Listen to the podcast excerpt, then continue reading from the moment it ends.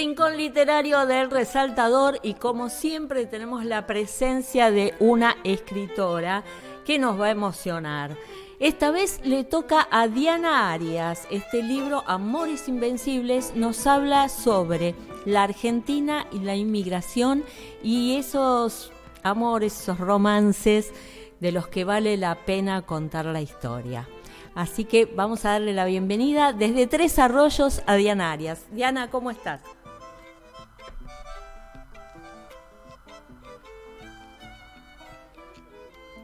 No se te escucha. Y ahora sí. Decía que un gusto estar con vos, con la audiencia a la distancia desde Tres Arroyos, bueno, intentando que funcionen eh, estas cuestiones tecnológicas, ¿cierto? Es verdad, es verdad. Pero bueno, como los amores invencibles que cruzan las barreras, los océanos, también me parece que la tecnología de algún modo nos acerca. Totalmente, coincido, coincido con vos y estoy segura de que eh, si ellos pudieron eh, llegar a amores después de semejantes distancias y tiempos que nosotras nos podamos comunicar, eh, no podemos no lograrlo. Tal cual.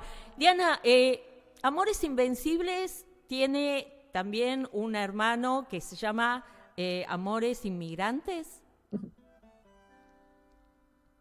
Sí, así es, como bien, bien, decís, Amores Inmigrantes es mi primer libro en el que conté siete historias reales de amor en épocas de la inmigración. Y después de eso, yo siempre digo que empezaron a llover de historias de amor, que la gente que leyó el primer libro empezó a decirme, bueno, pero Diana, en mi familia también hay una historia de esas que, que no tienen que perderse, una historia de esas que parecen de novela casi. Y así fue que, que, recolecté tantas que dije, bueno, escribo otro libro y así nació Amores Invencibles. En, Amores Invencibles, aparte de tener el prólogo de Daniel Balmaceda, que, resume en tres palabras, ¿no? Argentina, trascendencia, amor, eh, esta resiliencia de, todos los personajes que aparecen, tenés eh, en cada uno de los capítulos una flor. Contame la historia de estas flores que aparecen, ¿eh? cada una diferente, cómo las elegiste, que representan en cada historia. Y las flores me encantan, me encantan personalmente, y yo digo siempre que las flores son inmemoriales, que, las flores nos acompañan en la historia a través del tiempo. Han estado ahí eh, muchos botánicos, escritores, pintores han dado cuenta de ello. Y las flores me parece que son las mismas, por ejemplo, no sé, eh, una flor que se llama mimosa, que es la flor de Montenegro, es la misma flor de aquella historia de amor que cuento de Basilio y Victoria, en 1925 y es la misma que podemos encontrarnos hoy en un jardín. Entonces, apelando un poco a, unir esto del arte de la escritura con el arte del pincel, eh, pensé en que cada, cada mm, historia tenía que tener ilustrada la flor nacional del país que representa. Así que así fue que llegué a esas, flores que las pintó una gran artista tresarroyense que se llama Luciana de Cross. Y también tenés un arte de tapa que también habla de la inmigración, ¿no? El barco, bueno, una estampilla. Eh, ¿Cómo fue trabajar este tema para la edición? Como bien decís, ese barco que, ya se ve como invencible, ¿no? Como chocando casi el, horizonte, saliendo del mar, es como, como, muy importante. Y a la vez el romance que está reflejado en esas flores divinas, y la estampilla que representa un poco esto de, las cartas, de, la manera en que se comunicaban en la época en la que cuento estas historias, y, con un cupido, o sea que están como todos los elementos que, nos hablan de historias de amor de la inmigración. Fueron muy genias las chicas de Penguin cuando, cuando hicieron la tapa, sí, sí. Hay eh, una historia en particular que tiene que ver con las cartas, que inclusive cuando los personajes se casan, se siguen carteando en la casa y hasta se pelean y demás por carta, ¿no? Es, es como los mensajes que una hora se manda por WhatsApp, pero ellos escriben cartitas. Exacto. Y vos sabés que esta historia es muy linda, la de Basilio y Victoria se llaman, eh, que vienen desde la República de Montenegro, que en ese momento no era un país libre todavía. Y, Basilio viene como polizón en el barco y Victoria viene como una reina, porque ella venía como paseando Eh, y el amor ocurre en el barco primero, y cuando empiezan a escribirse, se empiezan a escribir en el mismo barco, porque como él se tenía que ir a la bodega a esconder, y ella era la que estaba casi en primera clase, paseando como una dama muy linda, eh, ella le escribe un día y tiene la carta en su mano, toda apretadita porque le daba vergüenza dársela, y bueno, y finalmente se anima y se, se la da a este hombre que venía casi como un delincuente. Y, el amor nace a través de las cartas, que después siguen escribiéndose mientras ella está en Montevideo y él en la provincia de Salta. Eh, y como bien decías, es una tradición que en la pareja nunca se perdió y se escribían cartas hasta para pedirse disculpas cuando estaban enojados, cuando ya eran viejitos, ¿no? Y lo más lindo de esto es que las familias hayan conservado parte de esa correspondencia, la, que pudieron, ¿no? Y que aún así en la familia quedara la tradición de este amor eh, que nació y que creció a través de la correspondencia. Eh, en tus historias, calculo yo que como te llovieron todas estas estos comentarios de mi, historia o la de mi abuela o, la de alguien de mi familia merece ser contada. Em, en tus historias calculo que hay eh, frases de terceros, o sea, me lo contó mi mamá, sí, eh, pero hay una historia que te vino de primera mano, que es la de Nina, ¿no? Mm, sí, qué lindo que, la nombres, Blanca. Eh, Nina, Nina nació con ese nombre y nació en Rusia, era hija única, ella quería ser bailarina y sus papás fortalecían ese deseo, porque además Rusia, cuando si hablamos de, la Rusia de, Stalin, de, bolchevique, eh, tenía la educación y especialmente la educación física como uno de los pilares más fuertes de la construcción del país. Entonces, eh, había muchas posibilidades de que se desarrollaran. Pensemos en los gimnastas rusos, en, cantidad de deportistas rusos que, surgieron en esta época. Y, Nina tenía todas las condiciones, pero bueno, empezó la Segunda Guerra Mundial, su papá era médico y lo mandaron a Siberia a, a, curar a los primeros soldados que cayeron después de la Operación Barbarroja.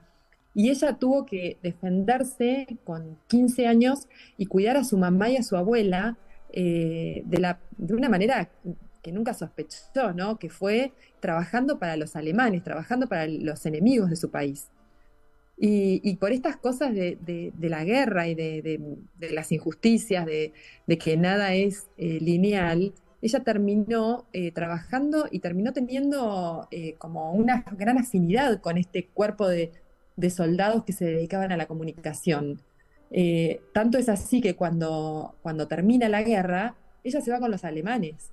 Y esto hace que cuando ella quiera buscar su, lugar en el mundo, cuando termina la guerra, sabiendo que, había perdido todo en su país y que ya había perdido también a su abuela y su mamá estaba enferma, eh, tenga que mentir sobre su origen, porque era casi una traidora ella.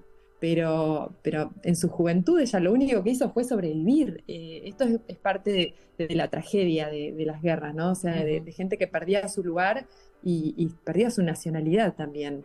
Así que ahí tiene que cambiarse el nombre, inventar que ella fue una, una mm, eh, bailarina para poder tener una, nacionalidad que no era la de ella, pero bueno, que la dejaron finalmente salir del continente. Y así es donde, donde bueno, Dios, mediante la historia de amor que cuento, eh, llega a Argentina.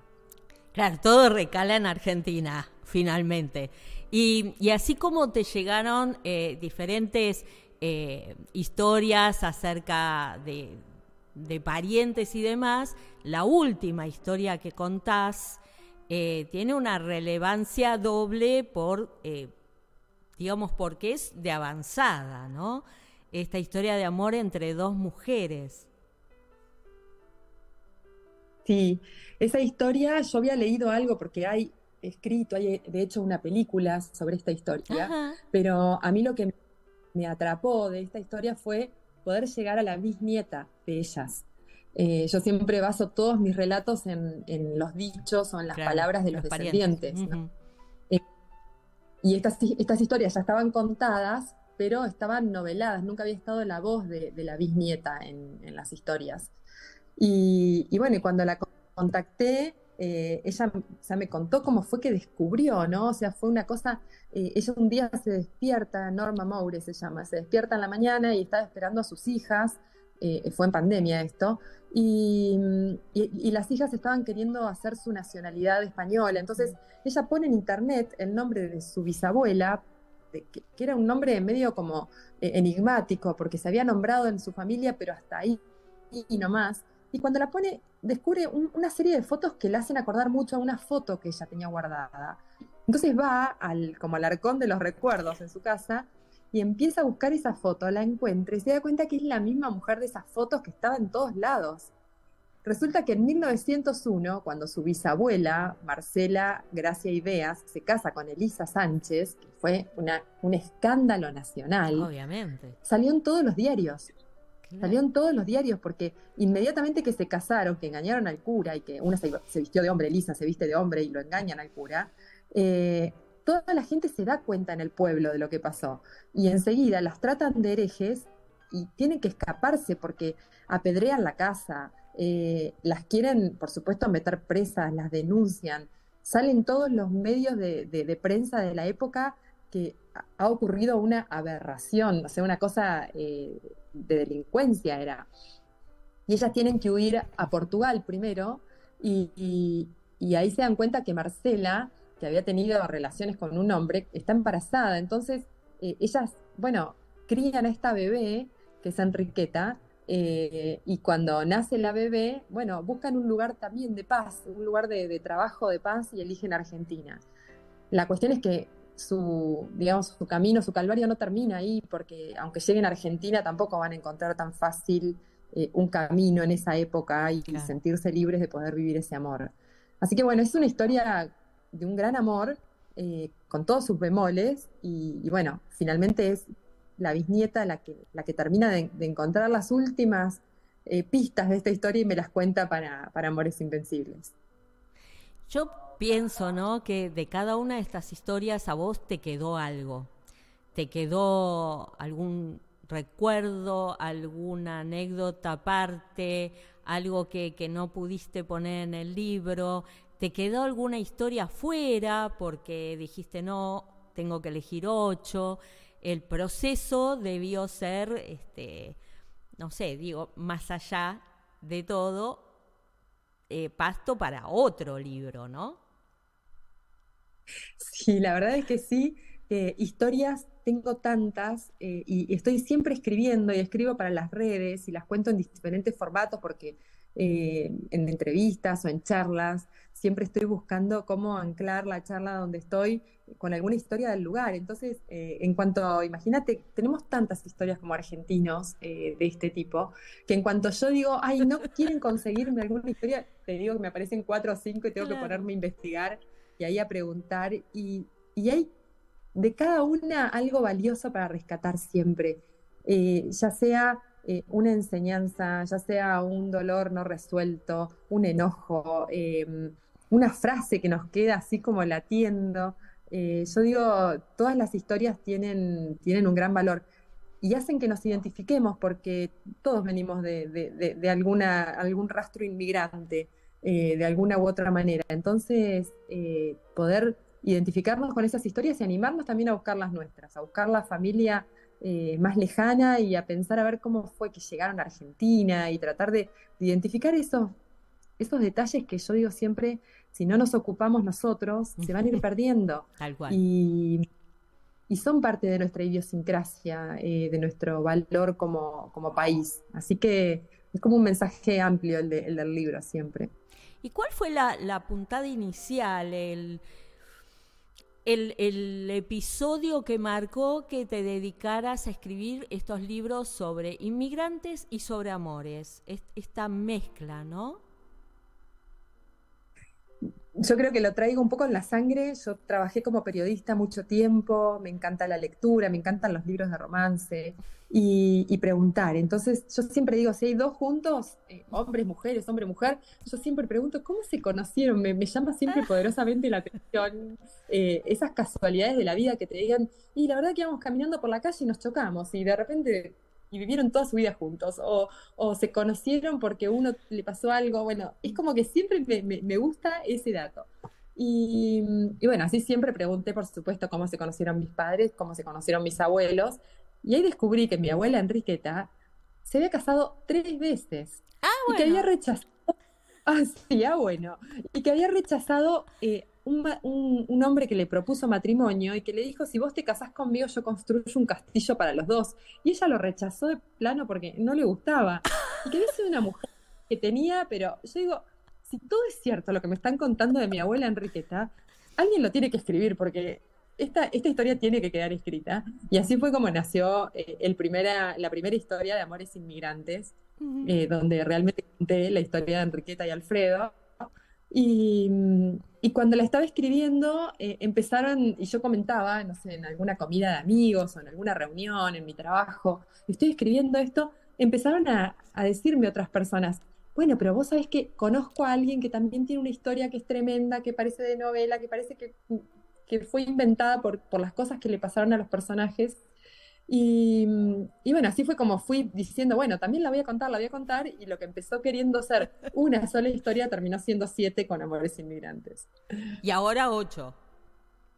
Y ahora ocho, sí, sí. Y te digo que mi editora me dice, bueno, basta Diana, porque eh, es como de no acabar, ¿viste? Cada vez que, que parecía que terminábamos, aparecía otra que yo quería meter. y no cerraba nunca eso. Claro. Diana, aparte de esto, haces History After Office, estas historias después de la oficina. Contanos un poco. Bueno, History After Office es, la, es, el emprendimiento de dos grandes amigas talentosas que se llaman Daniela Cenés y Silvina Blanco. Ellas, eh, desde la pandemia, desde antes de la pandemia, un poco antes, eh, decidieron unirse, son amigas, y decidieron unirse y contar historias eh, de, la, de, la, historia con mayúscula, de personajes alrededor de la mesa. Entonces, Silvina, que se dedica a la cocina, eh, arma las mesas temáticas referidas al personaje sobre el que Daniela cuenta. Entonces podés tener la noche de Winston Churchill, de Nelson Mandela, de Jackie Kennedy, de Lady Di. Es un placer escucharlas y la verdad es que nos conocimos, nos conocimos medio a través de las redes, por estas cuestiones que nos permiten hoy la tecnología.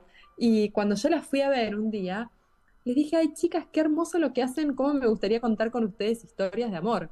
Entonces dijimos, ahí nomás, viste esas cosas de la química, sí. de personas que, que, te conoces y enseguida decís, sí, confío, vamos para adelante con este proyecto. Y durante todo el año pasado hicimos en el Hotel Hilton grandes historias de amor imperiales y contábamos la historia, por ejemplo, de Napoleón y Josefina, de Sisi y Francisco José, de los, los zares de Rusia, eh, historias de grandes mujeres también. Uh -huh. y, y, bueno, quedó una amistad tremenda. Ellas, por supuesto, que son hiperactivas y trabajan muchísimo y ofrecen este servicio a todos. Y yo cuando puedo me sumo con ellas o, o, o en algún evento que coordinamos y, y estamos juntas haciendo esto que nos encanta. Obviamente. Bueno, contanos qué sigue. Ya tenemos Amores Invencibles en la calle, cualquier librería lo pueden encontrar, pero ¿qué sigue después de esta belleza?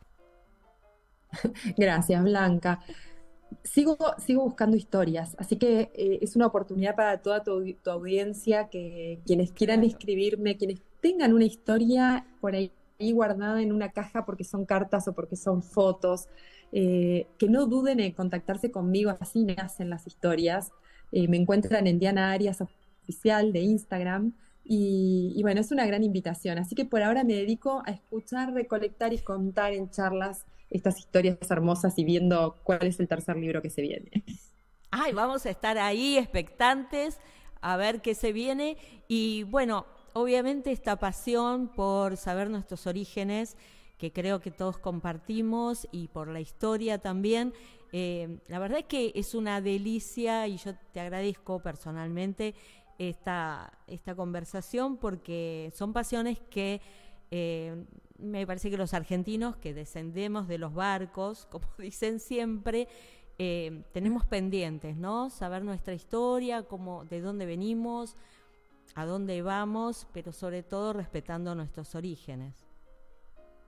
Exacto, coincido totalmente. Y bueno, ahí en Amores Invencibles también se van a encontrar, por ejemplo, la historia de una tehuelche que se casa con Exacto. un francés. Uh -huh. Así que hay de todo para que puedan recorrer y, y adentrarse en estas historias que son reales y que parecen a veces de película.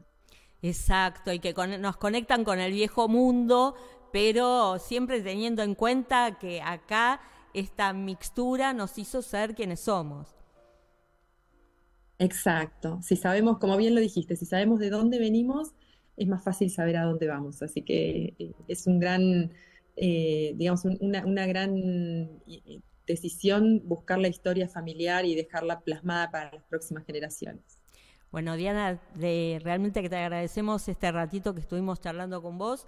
Te seguimos en los libros, te vamos a seguir en las charlas que das en el Hotel Hilton eh, con History After Office y obviamente esperando el tercero y mientras tanto disfrutando de tus 15 historias en los dos libros de amores, ¿eh? Invencibles e Inmigrantes. Muchas gracias, Blanca. Muchísimas gracias a vos y a toda la audiencia por escuchar y bueno, y a todo tu equipo también.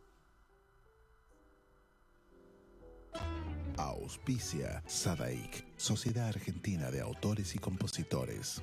La música está de fiesta.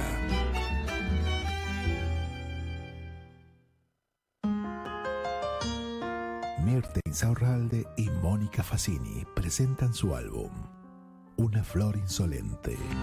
Es una pena mañosa, terca, más que enamorada. Canto y poesía en una noche memorable con artistas invitados y la vivencia junto a nuestra música folclórica. Cinco piletas en línea, cinco bañeras con patas. 23 de junio, 20 horas, Espacio Tucumán, Suipacha 140. Cava. Otros amansan las fieras, ellos amansan la masa.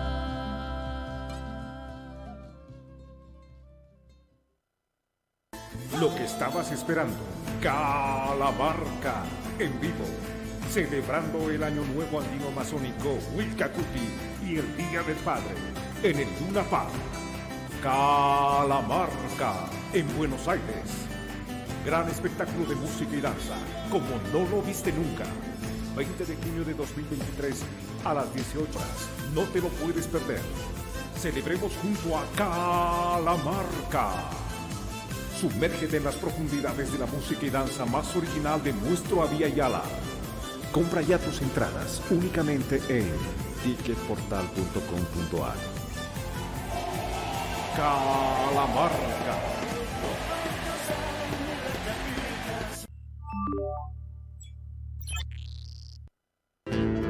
Cátulo Tango, en el corazón del abasto.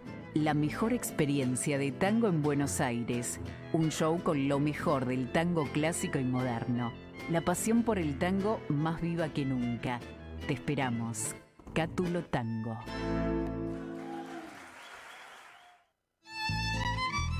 Fábrica de envases de hojalata en Basil. Fabricamos set materos, alcancías, latas para té, café, galletitas, fideos, legumbres, harinas y todo tipo de envases para cubrir tu necesidad.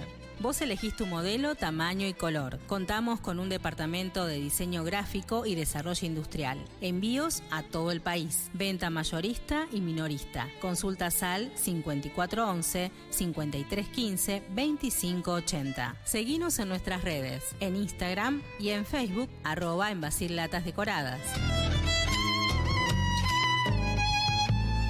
En Basil, apoyando siempre al folclore argentino. ¿Tomamos mate? Elegí yerba mate Don Omar, de sabor suave y súper rendidora. Carga tu mate de energía. Don Omar te acompaña todo el día. Escuela Taller de Música Rubén Ferrero. 35 años de experiencia. Enseñanza integral en historia, análisis, audio perceptiva y teoría musical. Piano, canto, bajo, guitarra, ensambles rítmicos, vocales e instrumentales. Exploramos el folclore, lo étnico, lo urbano, jazz, tango y fusión. Ingreso desde los 10 años, sin límite de edad. Estamos de lunes a viernes de 10 a 20 horas y los sábados de 10 a 13 en Biel 1272, Cava. Contactanos al 15 56 40 26 28 o al 15 33 04 96 73 o ingresa a www.rubenferrero.com.ar. Te esperamos. Auspicia Sadaik, Sociedad Argentina de Autores y Compositores. La música está de fiesta.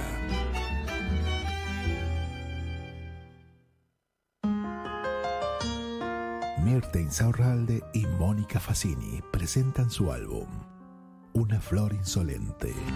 Es una pena mañosa, terca, más que enamorada.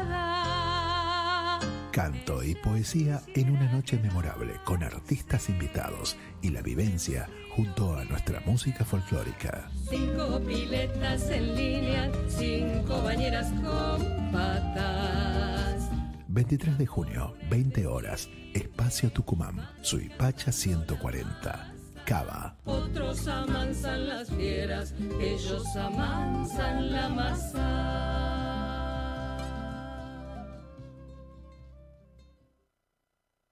Lo